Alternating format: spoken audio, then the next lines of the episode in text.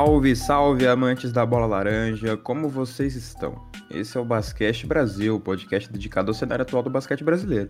Aqui vamos falar de NBB, LBF e seleções brasileiras, tanto a masculina como a feminina. Meu nome é Diego Marcondes e não Jorge de Sucas, e ao meu lado eu tenho a presença do grande Pedro Albuquerque. E aí, Pedrão, como que você tá, meu amigo? Se apresenta e deixa seu destaque inicial. Fala, fala rapaziada, fala amante da, da bola laranja. Estamos aqui para mais um episódio do Basquete. Hoje vai ser um episódio especial. Estamos eu e Diego aqui na bancada, né? Vamos botar assim, discutindo e vamos falar sobre os, os elencos do pro próximo NBB. Bom, é isso. No programa de hoje, como adiantou o Pedrão, inclusive estou somente está somente o Pedrão na bancada hoje. Teve Jorge, os Lucas, Rebeca falando de LBF no, no último episódio do basquete, mas hoje eu e Pedrão para falar de NBB.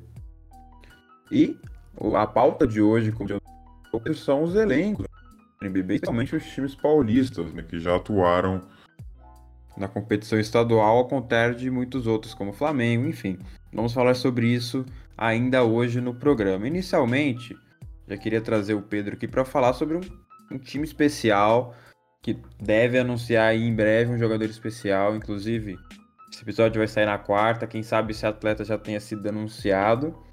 Mas um dos franco favoritos ao título, não só do NBB, mas também do Campeonato Paulista, agora com a presença desse nome, é o São Paulo. São Paulo Futebol Clube, inclusive a equipe que eu torço, né? Já não é surpresa para ninguém. São Paulo que fez uma reformulação na temporada 2021-22 Teve o elenco completamente mudado, Claudio Mortari segue, Bruno Mortari, filho dele, segue, Enio Vec segue na comissão técnica, né, à frente do comando do São Paulo. Mas o elenco se reformulou por completo, né? Apenas Chamel, Bennett e Isaac são aí os remanescentes do, do plantel vice-campeão do NBB. São Paulo que fez quase 10 contratações ali para a temporada, né? Beirando quase um time inteiro de contratações, planejando ali se reformular com, com a perda do Jorginho, Lucas Mariano, a gente já adiantou isso em episódios passados, mas o São Paulo está com uma boa montagem de elenco e pode adicionar mais uma estrela além de Marquinhos, que chegou recentemente, Bruno Caboclo, como adiantado pelo Esporte Clube Basquete, como confirmado né, por, por nós aqui do basquete, do Jumper, eu, do Arremesso Tricolor.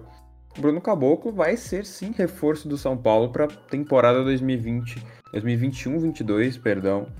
Ele que né, teve passagens por NBA, estava no Limoges da França, já jogou muito pela seleção brasileira.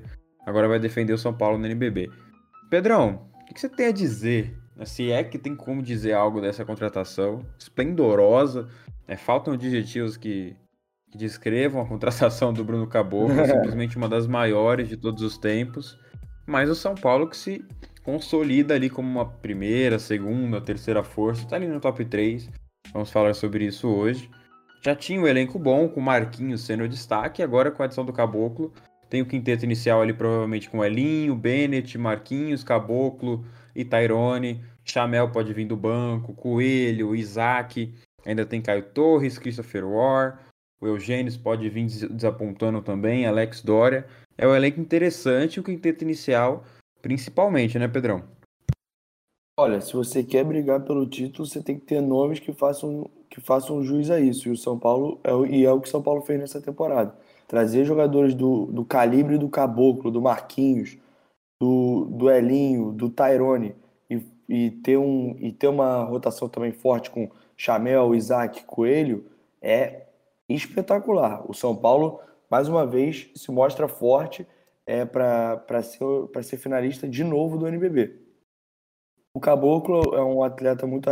É, tem, é, tem um perfil muito atlético e eu acho que isso, isso vai ajudar muito o São Paulo, pelo Tyrone ser um, ser um ala pivô de força que joga. Tem um chute de três, mas também tem. Mas joga muito de costa para sexta. Acho que o Caboclo, do lado defensivo e do lado atlético, vai ajudar muito o São Paulo nessa temporada. Honestamente, eu sou suspeito para falar, principalmente porque é meu clube, mas é até difícil comentar a vinda do Caboclo pro NBB.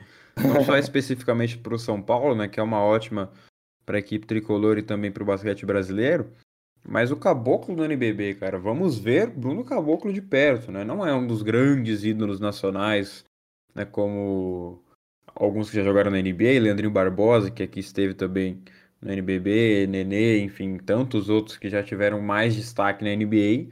Mas o Caboclo já teve grandes passagens pelo Memphis Grizzlies, por exemplo. Em 2019, no Mundial, com a seleção brasileira, protagonizou aquele icônico toco, entre aspas, né, no, no Yannis Antetokounmpo. Limpou o aro na, no, no arremesso livre ali no, nos segundos finais. Então é um jogador extremamente conhecido, né? Tem ali até o apelido de KD brasileiro, Kevin Durant brasileiro. E o São Paulo só tem a ganhar tanto dentro de quadra quanto fora das quatro linhas com a chegada do Caboclo. Porque o time São Paulino desempenhou bons papéis aqui no estadual nesses jogos iniciais, mas ainda assim para jogos futuros, né, contra equipes mais fortes, ficava o sentimento de que poderia faltar uma estrela para acompanhar o Marquinhos quando ele fosse para o banco, né? Porque o Marquinhos já não é um garoto. Tem mais de 35 anos, são 37 anos para o Marquinhos. Então a dificuldade seria dele jogar os 40 minutos, como o Jorginho, Lucas Mariano no auge físico conseguiam.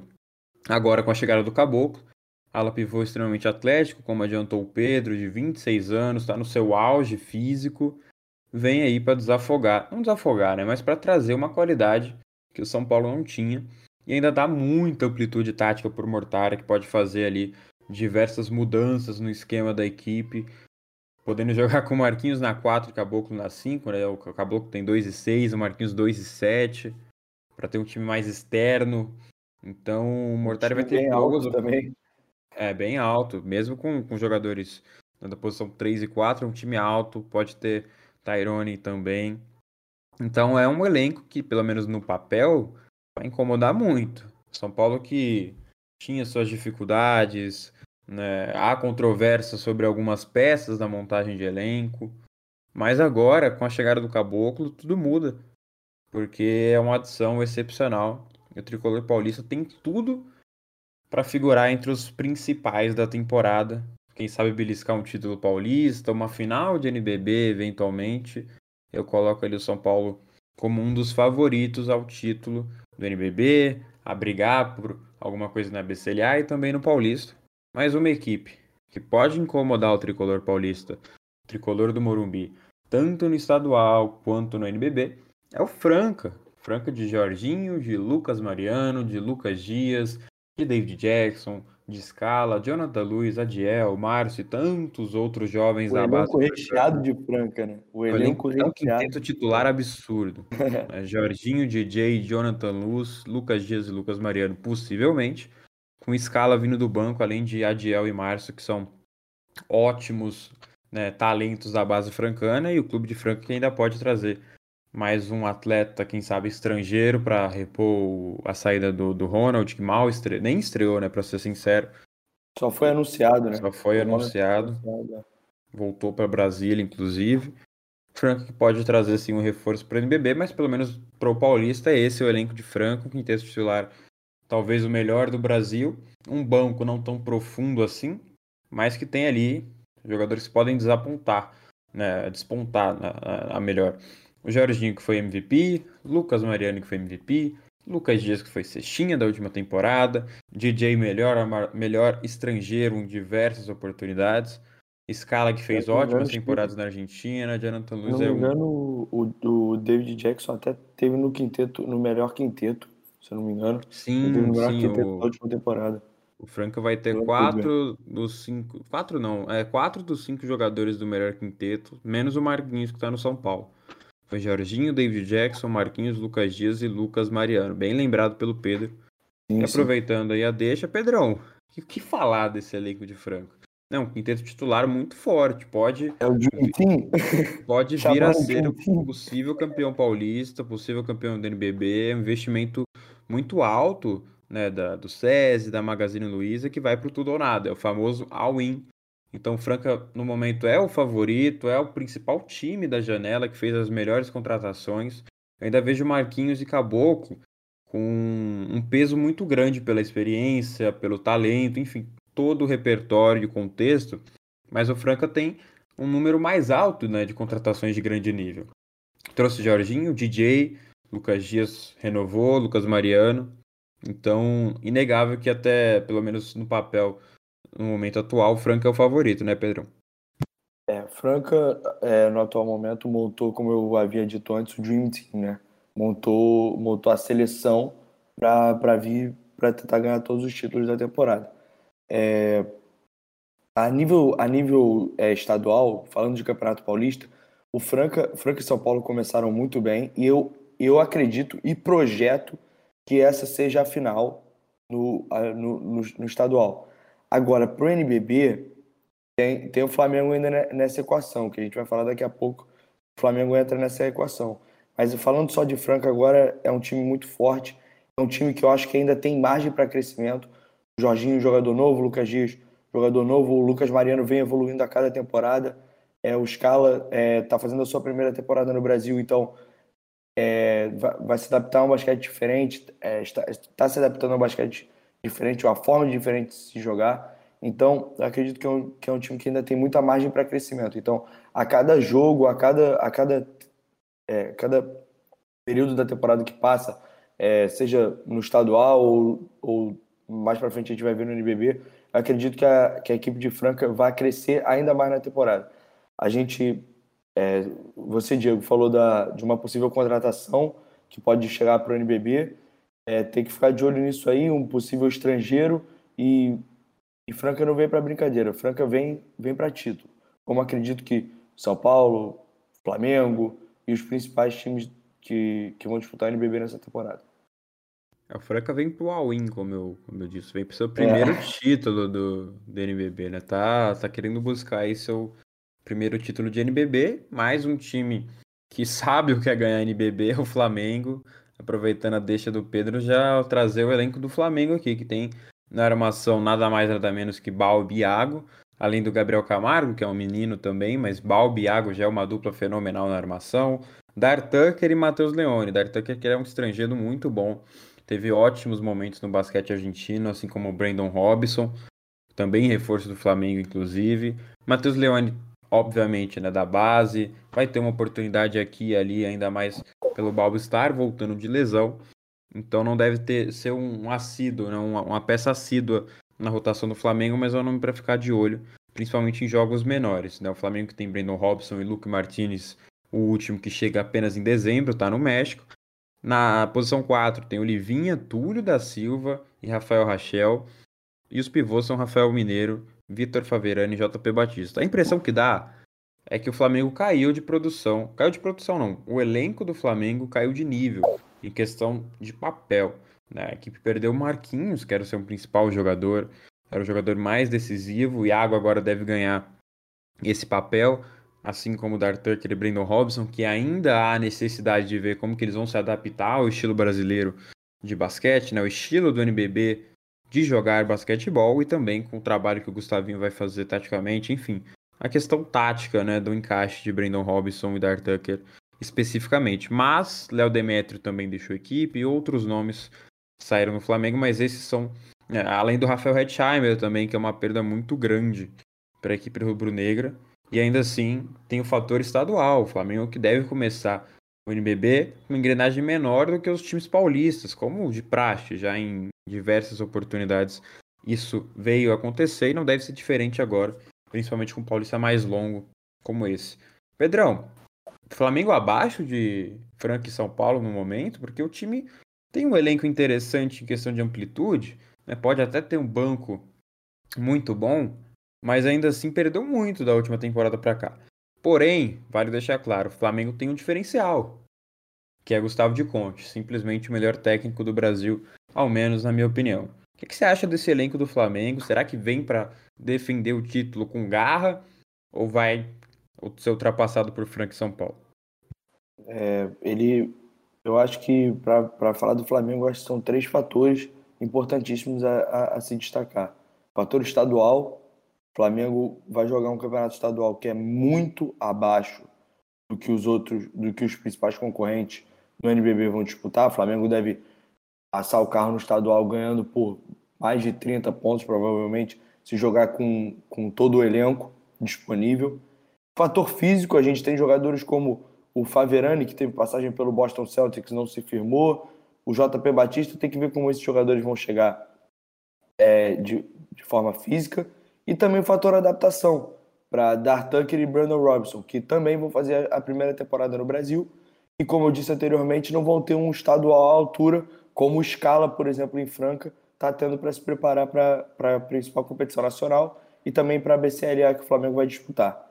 Agora, eu acho que o Flamengo vem muito forte. É, apesar, apesar de, de, na minha opinião, na minha visão, estar abaixo de Franca e de São Paulo, para mim o Flamengo vem muito forte pelo fator que você falou do Gustavinho. O Gustavinho é um técnico que tem bastante variação tática, um técnico que estuda muito, é um, é um estudante do jogo, estuda o tempo inteiro o, o, basquete e também se mostrou um ótimo comentarista durante esse período. Eu ia ressaltar isso aí, viu? Grandes comentários do Gustavo. Um ótimo comentarista. Inclusive, tudo... Pedrão, se você me permite uma observação, queria deixar uma pergunta aqui para os nossos ouvintes. Gustavinho ou Petrovic na seleção? Não precisa responder, Pedrão. Deixa que isso os ouvintes é, respondem. Vou, vou, Não vamos nos comprometer. Galera, vou deixar para a galera. Então, mas enfim, continuando falando do, do Flamengo e do Gustavinho, eu, eu acredito que, que, é o, que é o Joker, né? Como eles, eles gostavam de falar no futebol do Gerson, acho que, é, acho que o, a, a torcida do Flamengo tem um. E o time do Flamengo tem um Joker no, no basquete também, que é, o, que é o Gustavinho, que vai fazer de tudo. É um cara que, que é sedento por vitória, então vai fazer de tudo para levar, para defender o título do NBB e buscar a BCLA. Falando em título do NBB, outra equipe campeã, não recentemente, mas que já, já sentiu o gosto de ser campeão do NBB é o Bauru. E permitam-me opinar, o Bauru vai ser sim a surpresa da temporada, tanto no Paulista quanto no NBB, porque tem um elenco muito interessante. O, o Bauru montou um elenco com peças equilibradas e com chute do perímetro extremamente eficiente. É, eu destaco ali o Alex Garcia, que já estava no Bauru, inclusive. Hetzheimer chegou, Draper chegou, Enzo Ruiz, tem o Bright também. E o Hetzheimer, né, um dos principais chutadores aí do Brasil mesmo sendo pivô. A gente viu isso no pré-olímpico, o Hetzheimer entrava para chutar. Então o Bauru vai ter um grande chutador, ainda tem Vezaro, que é um dos principais chutadores do Brasil. Então tem se formado um elenco interessante com peças até que subestimadas, eu diria, como Enzo Ruiz, Vezaro, próprio Gabriel Jaú, que pode vir a chutar, mas eu prefiro ele jogando lá dentro.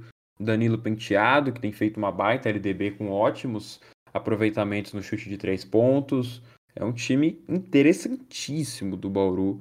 Vem para brigar pro, pelo Campeonato Paulista, porque se São Paulo, se Franca não ficarem de olho, o Bauru pode dar um baile tático com Guerrinha, viu? O que, que, você acha desse time de Bauru, Pedrão? Cara, eu acho um time interessante, né? Como dizem por aí, o Bright ele tem o, ele tem o molho, né?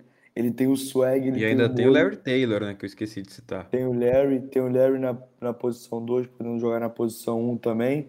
Então, Alex, que dispensa comentários.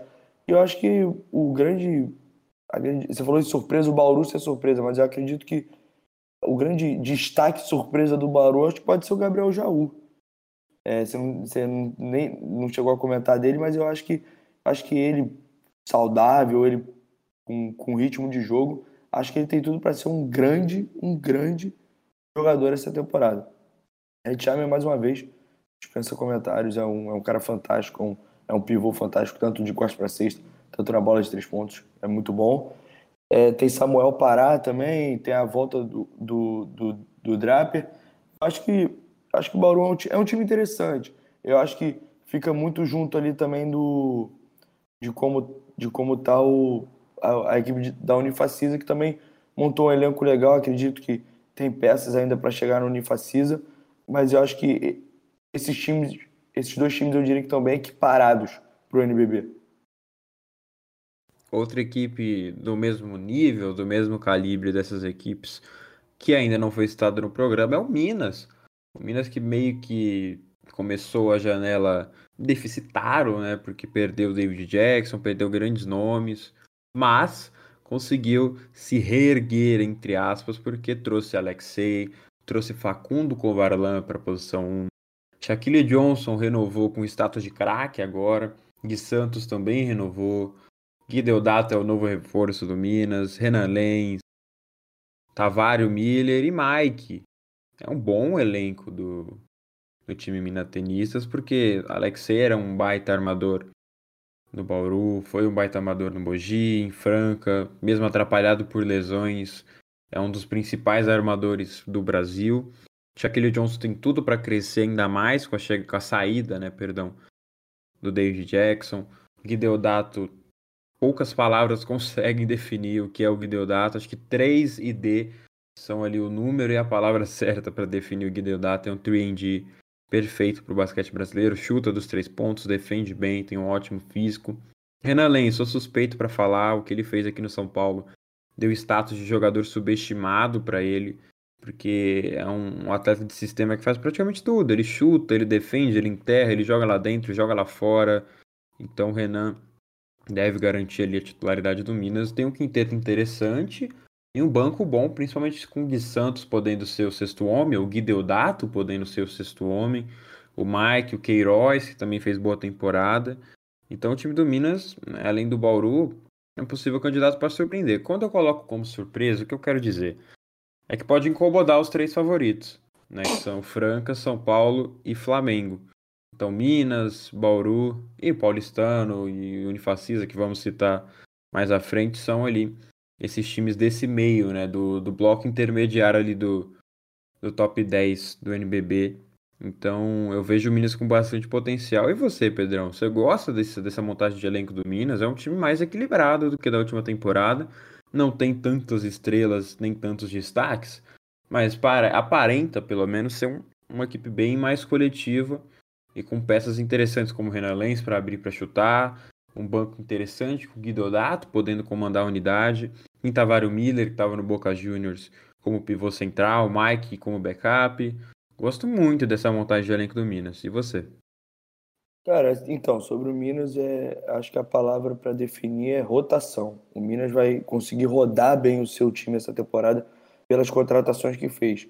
É, você destacou o garrafão né, do, com o Tavares Miller e Mike e muito me agrada. Muito me agrada. Acredito que é um, que é um garrafão de, de força física, um, um garrafão bem forte, que, con, consta, é, que faz um contraste com, com os ala pivôs, né, que, que tem o Renan, que é um, que é um chutador que é um chutador nato, apesar de cravar também muito bem a bola. Você tem Diodato, você tem o Cheque, você tem de Santos, que são jogadores são jogadores atléticos. O Alexei, que é um atleta que eu gosto muito, é, se eu não me engano, estava em Bauru na última temporada, um jogador super raçudo, um jogador que, que dá, o, dá você vê que dá o sangue, dá a vida em quadra. Então acredito que o Minas, o Minas tem rotação, o Minas é, montou um elenco que que dá a possibilidade do do Léo Costa girar, girar o time e não, e não perder qualidade. E isso é muito importante para uma competição longa como o NBB. Concordo, eu estou bem ansioso para ver esse Minas, porque dá oportunidade de protagonismo para o Alexei. E sei que o Alexei Borges, com o status de protagonismo e com a bola na mão, deve ganhar mais destaque, assim como foi em Mogi e eu vejo o Shaquille Johnson despontando também como um dos principais estrangeiros. Então é um time que vai dar ar aos subestimados do NBB. Né? Tem bastante nome aqui que já teve épocas de subestimados, como o Renan eu citei anteriormente, o Guidodato também mesma coisa, é, o Mike. Então são, é um, um, elenco formado por atletas subvalorizados. O próprio Gui Santos, né? É um dos que mais tem mídia ali, tem somente 18 uhum. anos.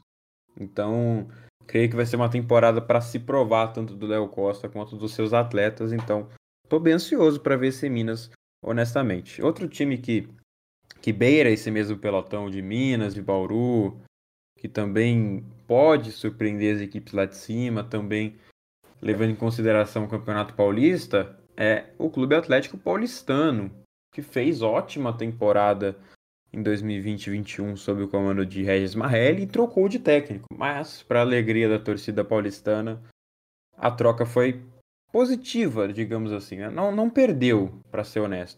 O Demetrios Ferraciu, que fez ótimo trabalho pelo Corinthians também, é um baita técnico, tem muito potencial para crescer no paulistano. E a equipe da capital paulista manteve a base. Tem Ruivo, tem Cauê Borges, ainda tem do Sommer, tem Vitão e tem também Fusaro, Danilo Fusaro foi contratado pelo Paulistano, vai ser titular, na minha opinião, junto com Cauê, com Ruivo. Fazer uma trinca bem interessante. O banco do Paulistano tem Lucas Dória, tem Anderson Barbosa, jovens como Beto, Jonathan, Vinícius Lúcio também.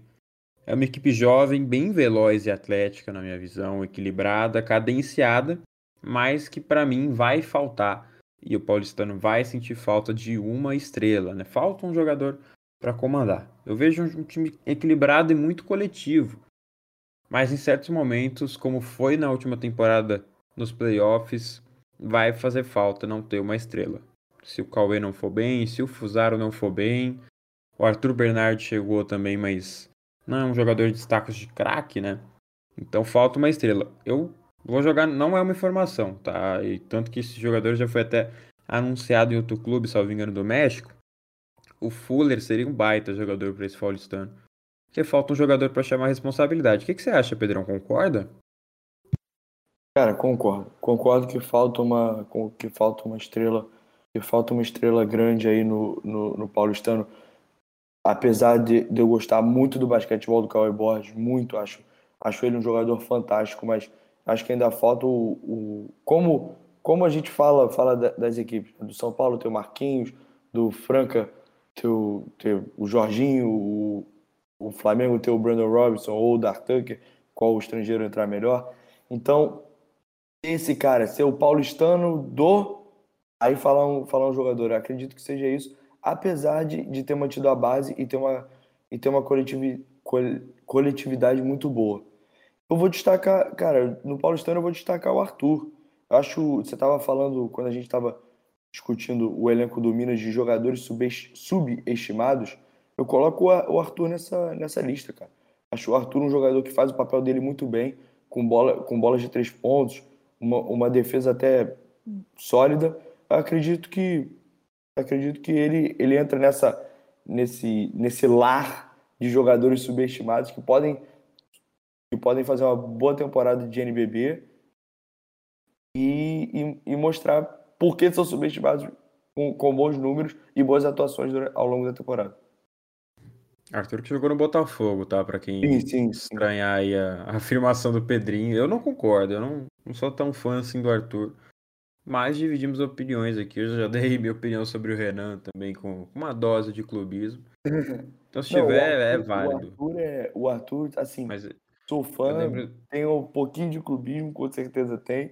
Mas, assim, cara, eu, eu, eu, gosto, eu gosto do basquetebol dele e, e acho realmente ele subestimado. Acho que ele tem tudo para fazer. Não, justo, justo. Também. Eu lembro dele fazendo aquela bola do Botafogo na Sul-Americana, né? Jogador muito bem lá, é que deixou a desejar no Corinthians, na minha visão. Mas quem sabe retorna ali no Paulistano. E outro jogador poderia ser um nome importante até para retomar o rumo da carreira, entre aspas, é o Jamal, né? O Jamal poderia ser uma boa peça para esse paulistano. E o Pedrinho conhece bem sim, a, a fera, né? Jogou muito é, no Botafogo. Ele, ele é o, como eu falei do Bright, ele tem o molho, ele tem o swag.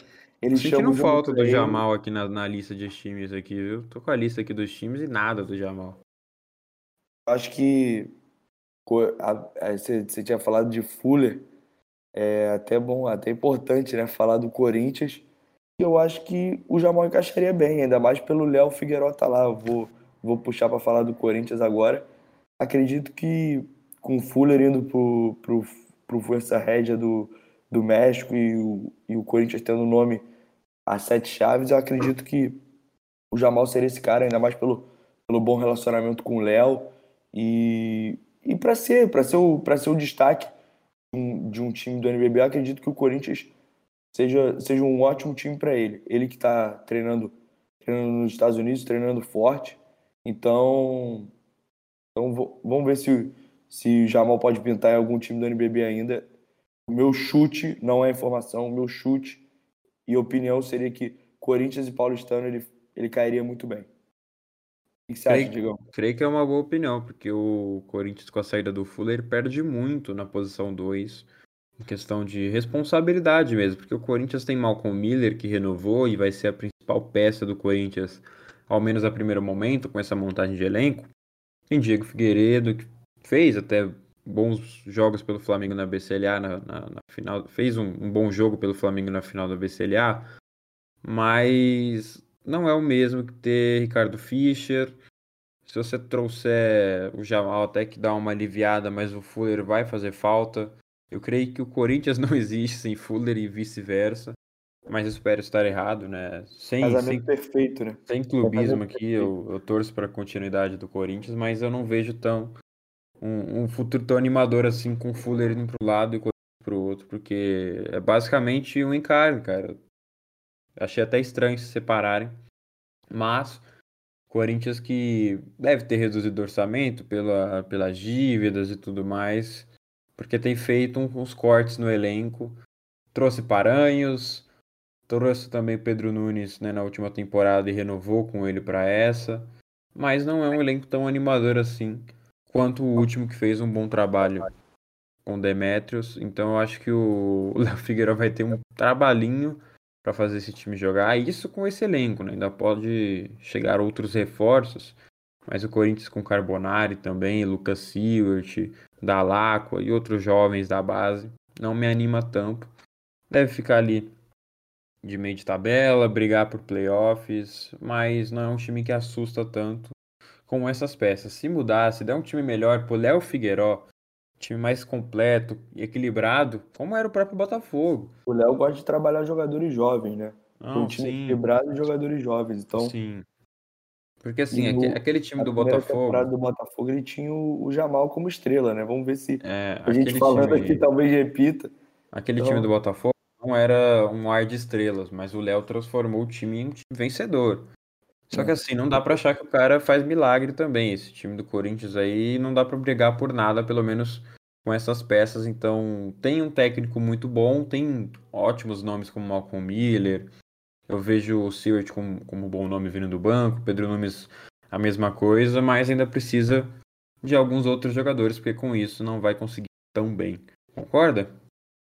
Concordo, concordo. Eu, eu gosto muito do Renato Carbonari. Quando jogou no, no Pinheiros, me enchia os olhos. Então, tipo assim, vindo mais, vindo mais uma estrela, como a gente falou, do patamar do Jamal, ou, ou um jogador que. que, que se, um jogador que seja decisivo, que, que chame o jogo, acredito que o Corinthians possa brigar ali pelo meio de tabela e duvidar até beliscar alguma coisa mais em cima pela qualidade do, pela qualidade do Léo também.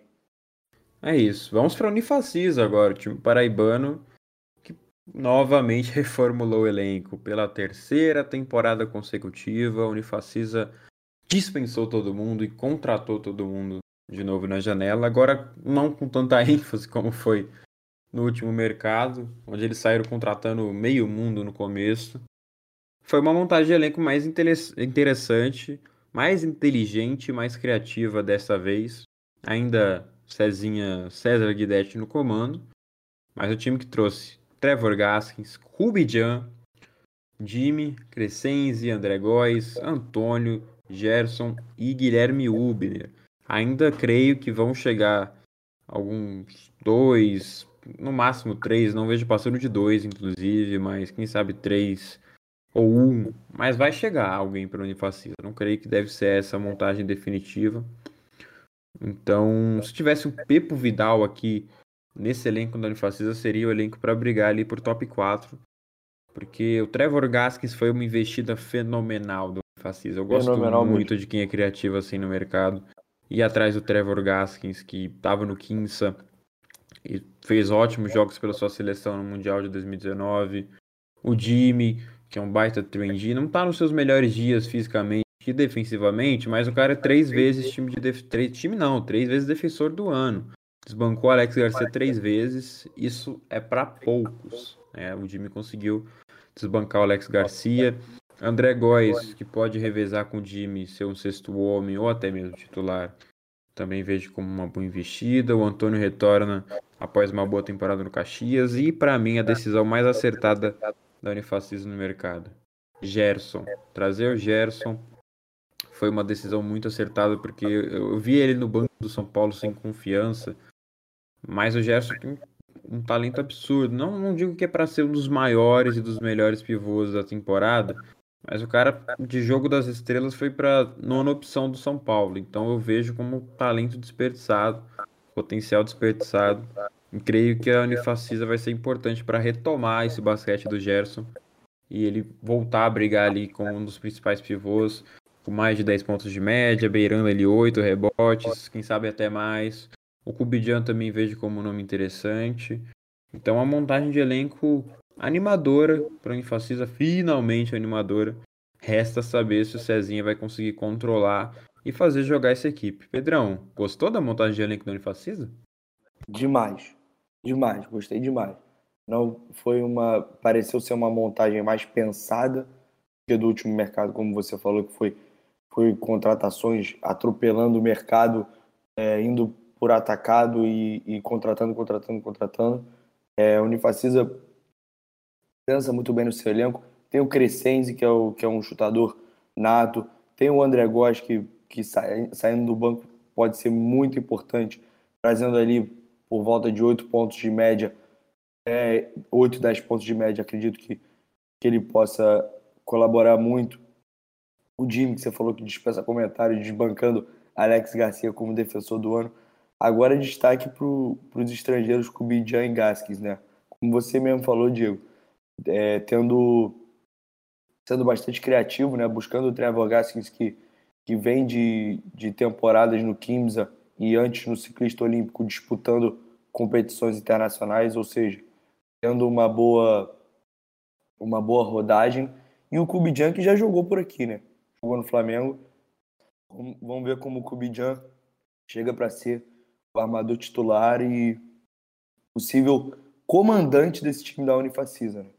Exato. Assumiu um papel que era do Barnes até a última temporada. Não foi tão bem, então o Trevor Gaskins vem para assumir a armação. Quem sabe ter mais posses, levar a bola na Unifacisa, criar arremessos. É um jogador muito explosivo.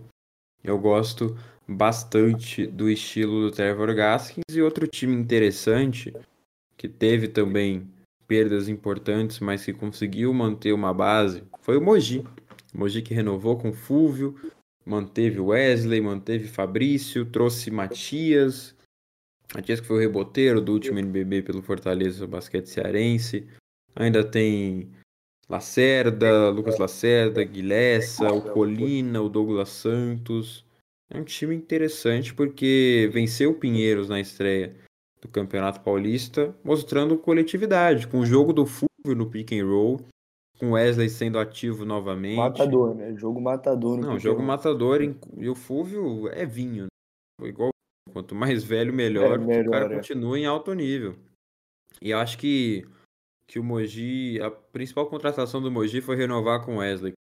É, Fulvio Wesley é queijo goiabada, ave... qualquer frase da música lá do da cantoria, porque esses caras que se dão bem juntos é brincadeira. Só no primeiro jogo do Paulista deu para ver, na última temporada inteira. Foi uma das melhores, se não a melhor dupla é, de, de irmandade, entre aspas, no NBB. Jogo de pick and roll, pick and pop, com Wesley abrindo. É um elenco não tão enxuto assim, mas que tem até uma amplitude interessante, porque o, o Fulvo é o armador principal, mas tem o Lucas Lacerda que pode vir desafogando o ritmo né, do banco quando o Fulvio cansar, o próprio Guilessa. Sinto que ainda falta um nome para o Mogi. Não, não sei quem. O Betinho, por exemplo, que fechou em Rio Claro, podia ser um nome interessante para Mogi. Mas ainda falta um nome, né? Porque o, o Mogi tem um jogador da posição 1 que é o Fulvio, na 2 o Lessa é titular. Eu não vejo o Mogi, Mogi não time, né? O, o jogador. Wesley Mogi. É, o né? Wesley Mogi que é o titular na posição 3, não vejo ele com tão bons olhos assim. Mas o garrafão do Mogi, do, do time agora em questão, é.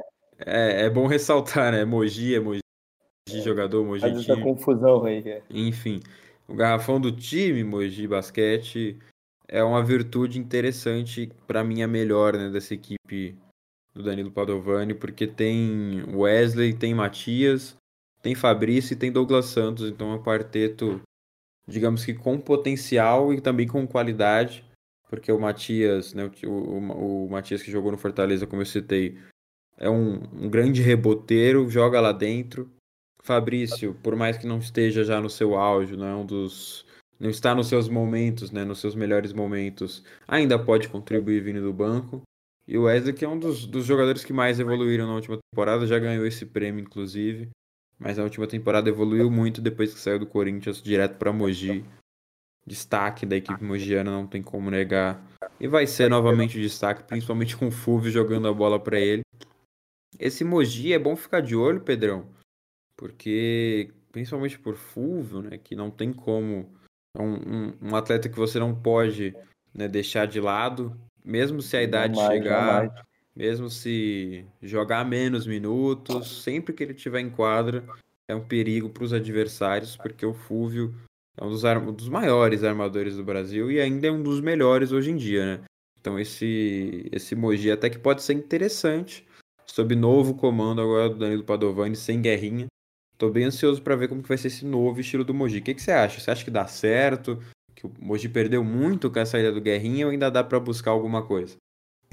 Eu acho que dá para buscar, dá para buscar um playoff, ainda mais é, o Danilo, que eu, na minha visão, acredito que ele deve centrar um jogo nas mãos do Fulvio, fazendo, fazendo um jogo de pick and roll. Acredito que essa seja, seja a direção que o Mogi vai levar o seu ataque na temporada.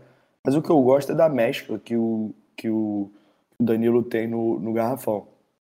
Um Wesley, que é um pivô que, por mais que tenha enterrada como um dos seus pontos fortes, é, consegue abrir bem para chutar, consegue ter a bola de três pontos. E o Matias, que vai estar tá lá dentro, reboteando, pegando toda a bola, limpando todos os aros possíveis.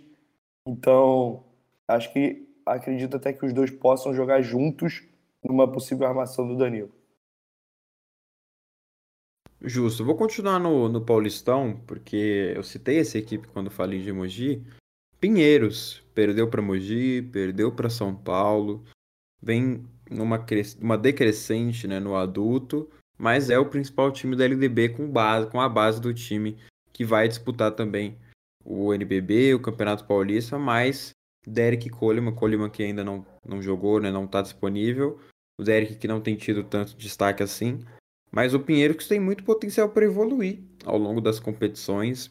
É um time bem jovem, eu creio que, ainda seguindo essa linha, o Pinheiros errou muito na montagem de elenco do ano passado, mas agora acertou bastante, porque tem Gabi Campos, para mim o destaque do Pinheiros, mesmo tão jovem, destaque na LDB, destaque até para o próprio NBB, mesmo tão novo, tão jovem, o Gabi Campos já é tão. já tem uma personalidade tão diferente, né? Não, não, não acostumado a ver um, um armador jovem com essa personalidade. O último foi o Iago, então é animador demais. O Derek, tem o Buffat também que seguiu. Coleman e Munford, dois dos jogadores que não, está, não estão né, no elenco da LDB e devem ganhar espaço no adulto também, são dois dos mais experientes, assim como o Derek. E ainda tem Paulo Scheuer, Gui Abreu, e Lucas Cauê.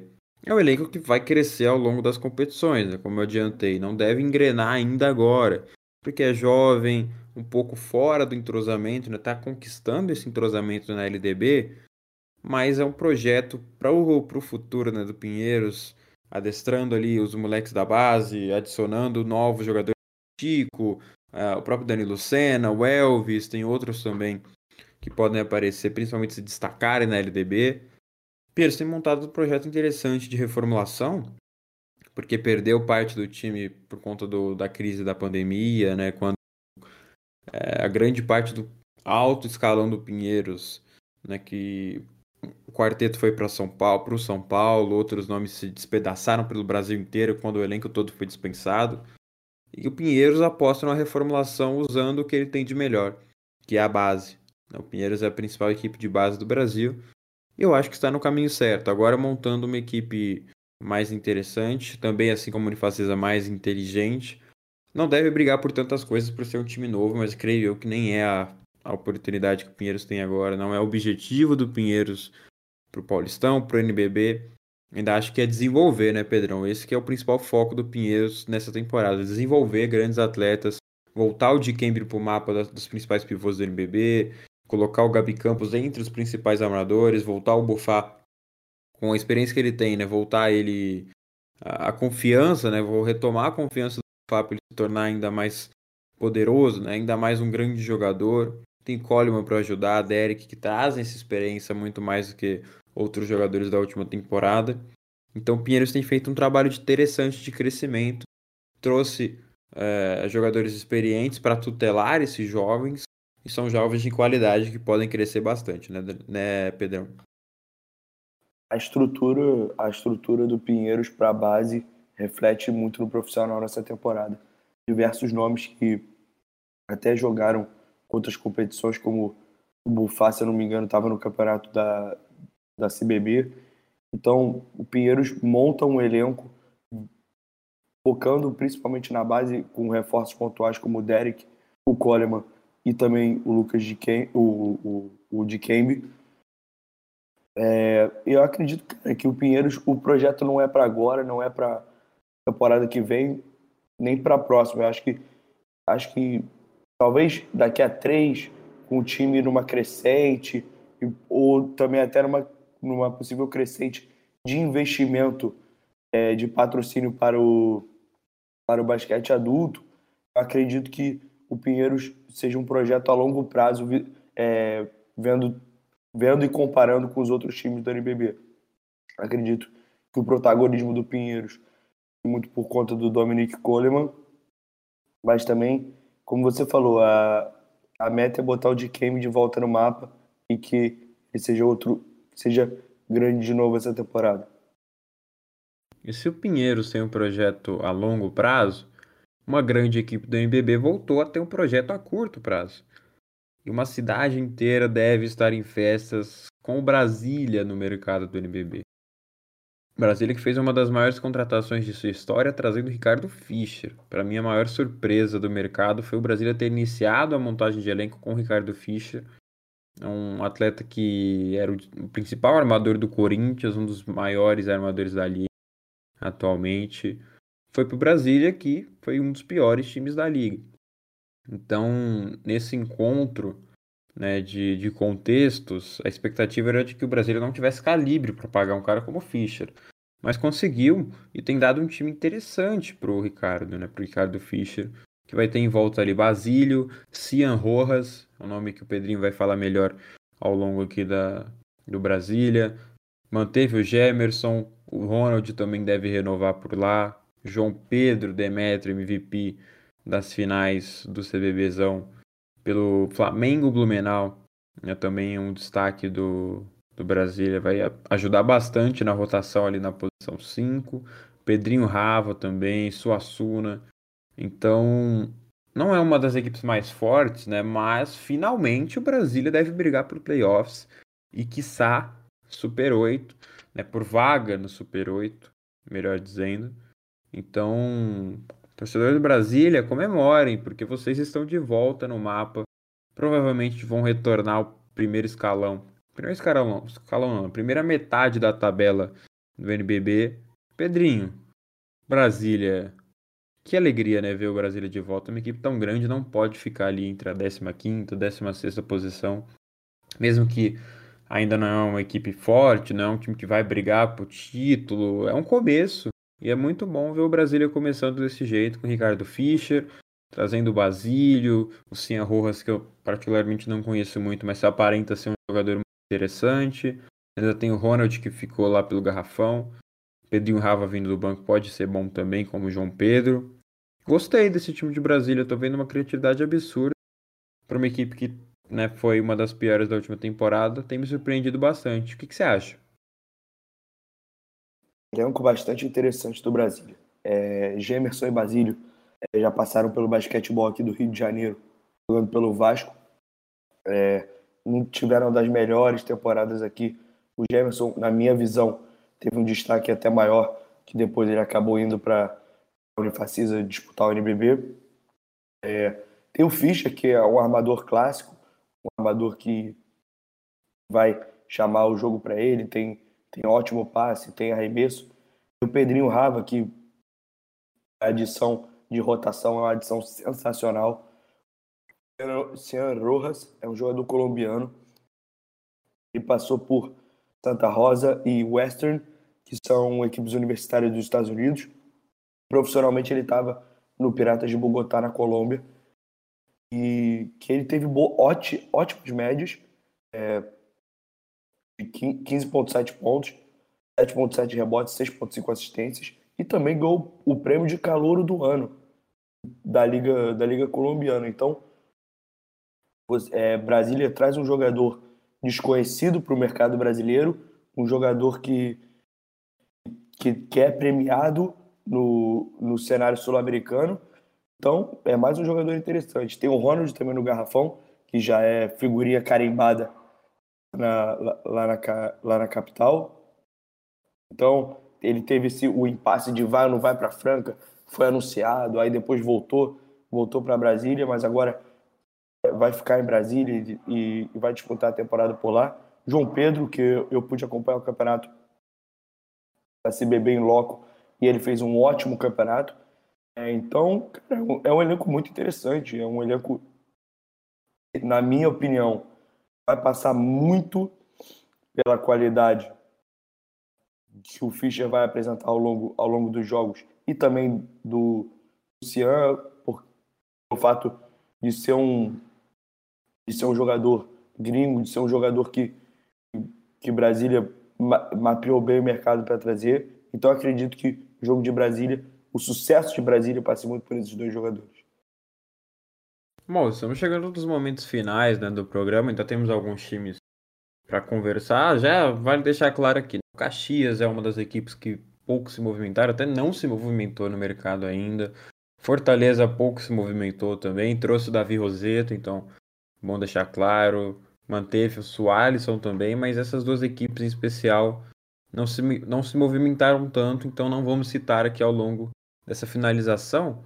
Mas um, um, um time que não está confirmado no NBB e fez uma boa montagem para o Paulistão é o Rio Claro. O Rio Claro que voltou com o projeto nessa temporada.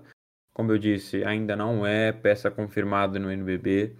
Ainda tem toda a questão de é, visibilidade financeira, viabilidade financeira. Então, o Rio Claro vem até o momento só para o Paulista, mas é uma montagem de elenco interessante. Tem nomes como Pecos, Cassiano, Betinho, Pastor, Gui Magna e Lucão, né, o Lucas Moraes. Não tem um elenco tão recheado de peças interessantes, né? A rotação ainda é prejudicial na equipe do Rio Claro, mas para o Campeonato Paulista é um time interessante. Pedrão, dá para se animar com a volta do Rio Claro para o NBB? É uma adição interessante para a força né, da, do NBB em questão, porque é um time tradicional, tem muita história no basquete brasileiro. E não é bom ficar de fora, né? É bem triste, inclusive, Rio Claro, São José, todas essas equipes tradicionais do nosso basquete ficando de fora. É sempre uma oportunidade é, boa, né? Uma oportunidade feliz de ver o Rio Claro tentando retornar ao basquete, assim como pode ser com o Rio Claro, com São José nas próximas temporadas. Então estou gostando bastante. Não é uma das montagens de elenco, uma das melhores montagens de elenco no Rio Claro, né? muito menos do NBB em questão, do Campeonato Paulista. Mas tem peças interessantes, como Pecos, Betinho, que podem ser jogadores importantes caso o Rio Claro seja aceito ali no NBB. Eu, na minha opinião, Rio Claro, São José e como você mesmo falou, essas equipes tradicionais não podem ficar de fora nunca do NBB e é muito muito interessante. É, fico muito feliz que Rio Claro esteja montando um elenco inicialmente para disputar o Paulista e posteriormente, se tudo der certo em questão de, de verba, fazer sua inscrição no NBB. É, Diego, então, é o seguinte, é, tem o Betinho, eu acredito que vai ser o, o, a peça central da equipe, o jogo vai girar em volta dele. É, tem o Arthur Pecos, um jogador que me agrada na marcação. Assim, eu não, não sei te dizer muito de Rio Claro, porque para mim, na minha opinião, é um elenco muito desconhecido. Então fico até, até difícil de comentar. Eu, nos próximos episódios que a gente for comentar, fazer projeção de NBB, vou vir com uma análise melhor do Rio Claro, pois vou assistir eles no, durante o Campeonato Paulista, mas acredito que ainda seja um time muito difícil de se analisar pelas peças desconhecidas que tem no elenco. Tem muito a ver pelo Rio Claro ainda, são vários jogos do Paulista e o Betinho ainda nem estreou, né? Foi oficializado recentemente. Então, tem o Altinho também que tem feito um bom trabalho lá no Rio Claro pela LDB pode ser um interessante, uma peça interessante para o Paulista. Então vale ficar de olho no Rio Claro, quem sabe eles pintam aí para o NBB. Estamos na torcida. Outra equipe nesse escalão menor né, da Liga Nacional do NBB em questão é o Cerrado, que ainda não é um elenco totalmente confirmado, mas aparenta ser um time melhor do que o da última temporada. Fez algumas movimentações interessantes e tem um quinteto titular e um sexto homem que me agradam muito. É, o Dawkins pode ser o armador principal. O Thornton, né, o Isaac Thornton, que era do Pauta Basquete, pode ser também o jogador da posição 2. Ainda tem Paulo Lourenço, Rafa Moreira, Sérgio Conceição e o sexto homem, o Stefano, Stefano Pierotti, que estava no Campo Mourão. Dependendo do elenco que o Cerrado conseguir montar, né, uma peça ali com nove jogadores, dez, quem sabe, se trouxer mais algum jogador de destaque, né, alguém de alto nível, quem sabe depois do Paulistão, né, aproveitando ali LSB, Osasco, se Rio Claro não jogar o NBB, tem grandes nomes ali que podem pintar no Cerrado. O time brasiliense, né, o time candango, pode ser uma surpresa, quem sabe beliscar playoffs, coisa que eles não conseguiram nessa temporada. Foi uma decepção? Foi. Mas o Cerrado tem mantido o projeto e vem interessante, com o Sergião sendo uma aposta ali na posição 5. Boas contratações como Dawkins, Thornton e Rafa Moreira, o Stefano podendo vir do banco é uma adição muito importante. Cerrado vem para brigar por playoffs, Pedrão? Bem, na minha, na minha opinião, Cerrado vem, vem para brigar sim. É, o Dawkins, que é um jogador que eu gosto muito, estava no São Paulo, né? Estava no seu São Paulo na última temporada. É, para mim, um jogador muito forte no contra um. Tem o Paulo Lourenço, que passou lá por Fortaleza Basquete Cearense jogador muito atlético, um jogador que gosta, gosta da enterrada. É, Rafa Moreira também, com ela pivô, pivô muito interessante. Então, acredito que, é, infelizmente, ali ainda, se não, não reforçando o elenco, fazendo a projeção hoje, na minha opinião, nas, nas últimas vagas de playoff, acho que o Cerrado vai estar nessa briga sim. Vai estar brigando e brigando forte. Não, não deixando dando mole para os adversários. Eu acredito que seja um time que esteja sedento por vitória, mais por conta da última temporada. Bom, finalizando essa primeira impressão sobre os elencos do NBB, né, das possíveis equipes do NBB 2021-22, Pato Basquete, né, a última equipe aqui da nossa lista, claro, vale deixar registrado aqui, é uma primeira impressão. Né? O mercado ainda não foi finalizado, as equipes estão jogando estadual, algumas delas estão jogando estadual. O NBB só começa lá para meados de outubro, temos bastante tempo até lá, são quase dois meses, né? mais do que dois meses de, de mercado. Algumas equipes, principalmente as do topo, né, podem fazer outras contratações, como São Paulo deve contratar o Caboclo, anunciar o Caboclo agora. Outros nomes, o Flamengo pode aparecer com um destaque, né? fazer uma, um contra-ataque sobre o São Paulo e trazer um destaque, quem sabe. Mas ainda assim, para finalizar essa primeira lista, essa primeira impressão, né, impressão inicial dos elencos do NBB, Pato Basquete, que tem Mateuzinho, né? Mateuzinho que tá na LDB com o Flamengo, vai voltar pro Pato para disputar. O NBB foi muito bem na última temporada. Para mim, o destaque do Pato Basquete sob o comando do Dedé Barbosa. Gemadinha é o reserva do Mateuzinho, Mateu Bolívar, um estrangeiro muito bom também. Pode ser ali uns destaques na, nas posições 1 e 2. Com Vezarinho, que é irmão do Vezaro, na reserva. Tem Derek, tem Leal, Cervelinho também.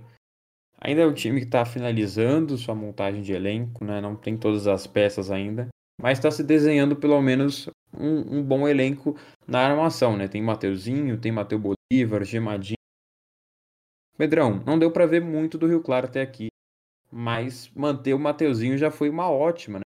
Do Pato Basquete. Eu falei Rio Claro, mas é, é Pato Basquete, viu? Pato Basquete.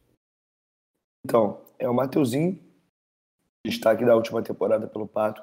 É importante, apesar de disputar a LDB pelo Flamengo, importante ele estar de volta à equipe paranaense. É, eu peguei alguns números aqui do Mateu, do Mateu Bolívar. Ele tem 28 anos, é, tem 1,87m, é, médias, médias boas, é, de 1.6 pontos, 2.6 rebotes e duas assistências. Acredito que, que seja um jogador que venha, que venha para somar no Pato é, de, uma, de uma forma, de uma forma como, como o jogo argentino, com, com chute e algumas infiltrações. O Vezarinho, que já é conhecido já é conhecido aqui no basquete brasileiro, vai trazer uma bola de três pontos. Os pivôs, eu confesso que eu, que eu não conheço, mas como, como a gente falou de, de Rio Claro, como você destacou agora também, ficar de olho nessas equipes quando acabar o Campeonato Paulista, quando acabar os estaduais, para ver se pinta mais algum nome, nome de peso, algum outro nome, para reforçar e, e brigarem e para essas equipes sempre brigando quanto mais em cima possível na tabela para a gente ter um campeonato de alto nível. Então é isso, rapaziada. Esse foi o 26 episódio do Basquete Brasil. Já estamos aproximando aí do 30 episódio, faltam alguns apenas. Em breve estaremos de volta trazendo tudo sobre o basquete brasileiro, certo? Não esqueça, né? Não se esqueça de nos seguir no Twitter, no arroba basquetebr. E Pedrão, para finalizar esse programa sobre primeira impressão né, dos elencos que vão disputar o NBB. Deixa aí seu destaque final, se despede dos nossos ouvintes e, claro, né, vamos, vamos deixar registrado aqui. Ainda vamos voltar a falar sobre elencos, especificamente de, em, em níveis separados, né? Vamos divulgar isso em breve.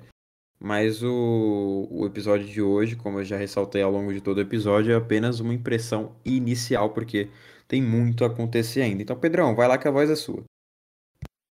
Como você falou, é, a, a palavra-chave, as palavras-chave do, do episódio é a primeira impressão. E a primeira impressão, no meu ponto de vista, é muito boa. É, entendemos ter um campeonato de alto nível aqui no Brasil, é, com, várias, com várias equipes brigando tanto por título quanto por playoff, quanto por vaga nas competições internacionais. E, e em breve a gente vai estar de volta. Em breve a gente vai estar de volta é, falando mais sobre sobre os elencos. A gente vai divulgar isso tudo direitinho lá no Twitter, mas a primeira impressão é boa e, e torcer para que os times se reforcem cada vez mais e com reforço de qualidade. Esse é, esse é o meu destaque final. Valeu, rapaziada. Tamo junto. É isso. Aparenta ser uma temporada muito melhor tecnicamente e também fisicamente, né? Porque na última os jogadores retornaram para o basquete com toda a questão da pandemia, eles ficaram mais de meses parados.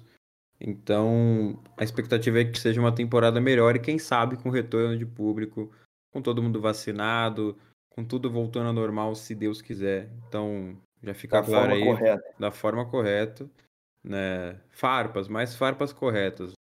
Vamos se vacinar aí para todo mundo conseguir voltar aos ginásios, aos estádios de futebol. Vida normal. E, e é, voltar à vida normal, porque é o que todo mundo quer. E, espero que todo mundo possa ter essa oportunidade. Então, vacina para todos, ok?